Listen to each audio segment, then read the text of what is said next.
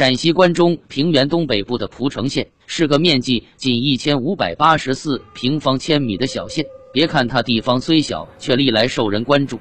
据史料记载，西汉时期，汉武帝派人修建引落水渠时，曾在此处挖出巨型龙骨。唐朝时又挖出状如盘龙的奇怪巨石。一九六一年，考古学家们还在附近挖掘出大力人化石、古象、古马、三叶虫等动物化石。更为奇特的是，蒲城县志曾记载的一次八百年前的发现。当时正值金代皇统年间，蒲城遭遇大旱，人们便到附近的瑶山古庙里求雨，没想到竟然真下雨了。感恩戴德的蒲城人为了答谢神灵，决定扩建古庙。古庙里有座夫人殿，工匠们为了顺利拓展地基，需要凿去殿旁一块巨石。半个月后，就在巨石被凿开一半时，工匠们发现巨石中有一片蛛网状的小空隙。继续凿开空隙，竟然露出一具枯骸。这具枯骸端端正正嵌入石中，头、臂、四肢俱全，石骨相合，犹如印模般清晰可见。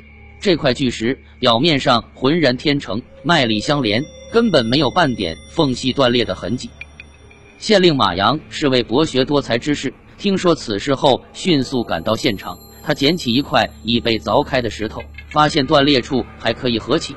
马阳百思不得其解，感叹道：“这石中之骸，不知道是人还是神。”为了不冒犯神灵，马阳命令工匠们在旧址上方一丈处重凿一处新穴，置入枯骸，再用石块封堵洞口。同时，还在石块上题写了“先退”二字与详细的发现经过。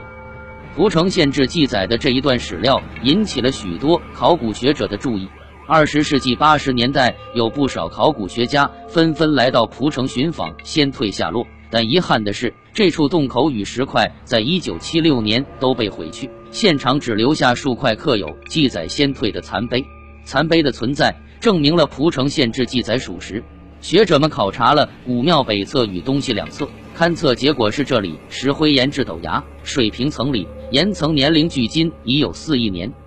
众所周知，人类存在的历史只有几百万年，那四亿年前的岩石中怎么会有宛如人状的仙退？